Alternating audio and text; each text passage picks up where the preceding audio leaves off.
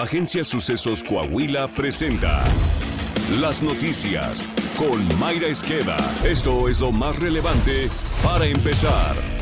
Internacional. La administración del presidente Joe Biden debe imponer sanciones contra funcionarios mexicanos ante la falta de acción del presidente López Obrador en el combate al narcotráfico, así como por su política de afectar la cooperación antidrogas con Estados Unidos, urgieron los senadores republicanos. En una carta dirigida a la secretaria del Tesoro y al secretario de Estado, seis senadores republicanos acusaron que la política de la administración Biden ha sido inefectiva en lograr que el gobierno de López Obrador tome acciones antinarco más enérgicas. Incluso, los legisladores estadounidenses plantearon al gobierno de ese país usar herramientas como sanciones específicas y prohibiciones de visas, especialmente en funcionarios estatales y locales, para presionar al gobierno mexicano a tomar medidas más enérgicas contra los cárteles. Asimismo, aseveraron que el gobierno federal mexicano ha tomado la decisión deliberada de seguir una política permisiva y de no confrontación hacia los cárteles, haciéndose de la vista gorda ante la corrupción generalizada en México y de degradación de la cooperación antinarcóticos con Estados Unidos.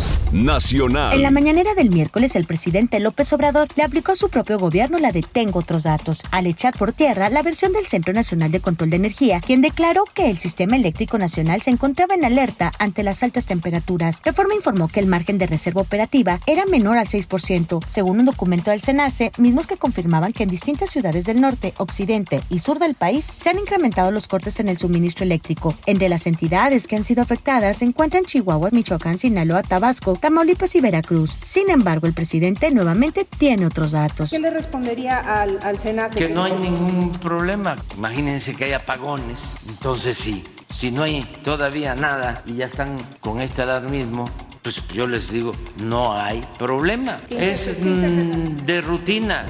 La demanda por hielo se incrementó 65% en las últimas semanas debido a la onda de calor y la escasez ha ocasionado que incluso en algunas partes del país los tenderos dupliquen el precio de dicho producto, informó la Asociación Nacional del Pequeño Comerciante. Cuauhtémoc Rivera, presidente del organismo, agregó que ante la escasez y la alta demanda, el precio de las bolsas de hielo aumentó. En mayo, el costo por bolsa era entre 25 y 30 pesos y hoy se vende hasta en 55 pesos, esto es 120% de sobreprecio. Las empresas de hielo Fiesta reconoció que se encuentran rebasados con la demanda, todo el hielo que se produce está vendido para las próximas dos semanas, informó para el financiero. De acuerdo con la consultora Market Data México, el mercado de las empresas de hielo ronda los 4.100 millones de pesos. Otro de los productos que escasean son los ventiladores y equipos de aire acondicionado en diversos estados del país, particularmente en la Ciudad de México, el Estado de México, Querétaro, Aguascalientes, Coahuila y Nuevo León.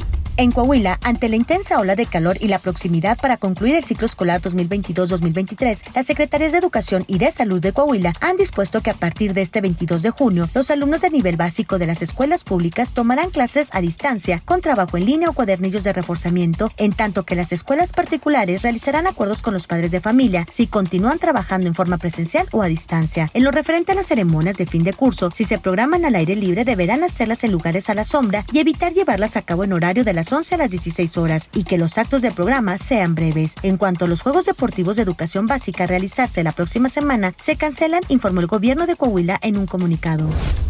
La tercera encuesta Omnibus Nacional Académico 2022 arrojó que más del 60% opinan que los responsables de un delito nunca son llevados ante un juez. Además, la mayoría considera que la impunidad aumentó de 2021 a 2022, expuso Heller Howardy, analista de datos de impunidad, cero en entrevista con Citlali Sainz de MBS Noticias. Más del 60% de las personas que participaron en la encuesta opinan que los responsables de un delito nunca o casi nunca son llevados ante un juez. La gran mayoría considera que eh, la impunidad ha ido en aumento o se ha mantenido igual respecto al año anterior. 8 de cada 10 personas están de acuerdo con que todos los delitos deben ser sancionados con cárcel y el 76% está de acuerdo con que las personas acusadas de un delito permanezcan en prisión eh, mientras se investiga si lo cometieron o no. Política. La consejera presidenta del Instituto Nacional Electoral, Guadalupe Tairey, fracasó al intentar nombrar una persona en la Secretaría Ejecutiva, considerado el puesto administrativo más importante del ente autónomo. La consejera presidenta presentó dos propuestas para la Secretaría Ejecutiva, la doctora Adriana Favela, quien fuera consejera electoral y acaba de abandonar el cargo en la última renovación, y a Flavio Cienfuegos. Cuando la votación estaba lista para realizarse, la consejera presidenta dijo que le había llegado un documento de última hora, tomó unos segundos para leerlo y comunicó que era una carta de la doctora Adriana Diana Favela con su renuncia a la nominación, por lo que solo quedó la propuesta de Cienfuegos. La votación quedó con seis votos en contra y cinco a favor, aunque para el nombramiento fuera legal se necesitaban al menos ocho votos a favor. Deportes. La directora de la CONADE, Ana Guevara, es considerada como la más corrupta de todo el gabinete legal y ampliado del gobierno federal, según reveló el índice de percepción de corrupción correspondiente al mes de junio de la organización México Elige.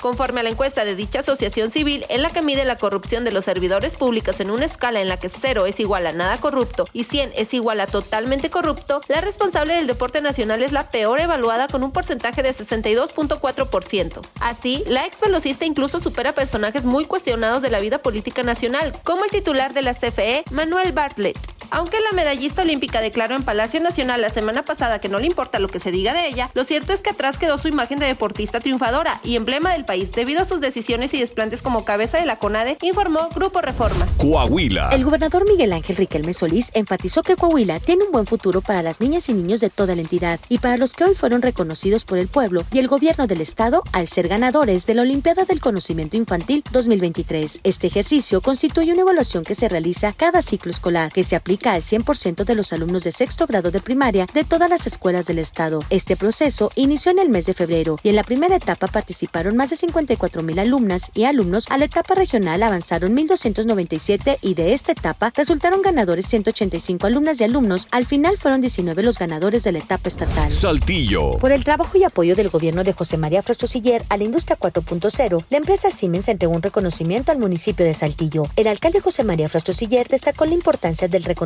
por parte de una multinacional como Siemens que enfoca esfuerzos y recursos no solo a la digitalización de procesos, sino también al impulso de la educación entre los estudiantes y entre los propios directivos de industrias. Esta es la primera ocasión que se da este tipo de reconocimiento a un municipio del país. Está usted bien informado. Sucesos Coahuila.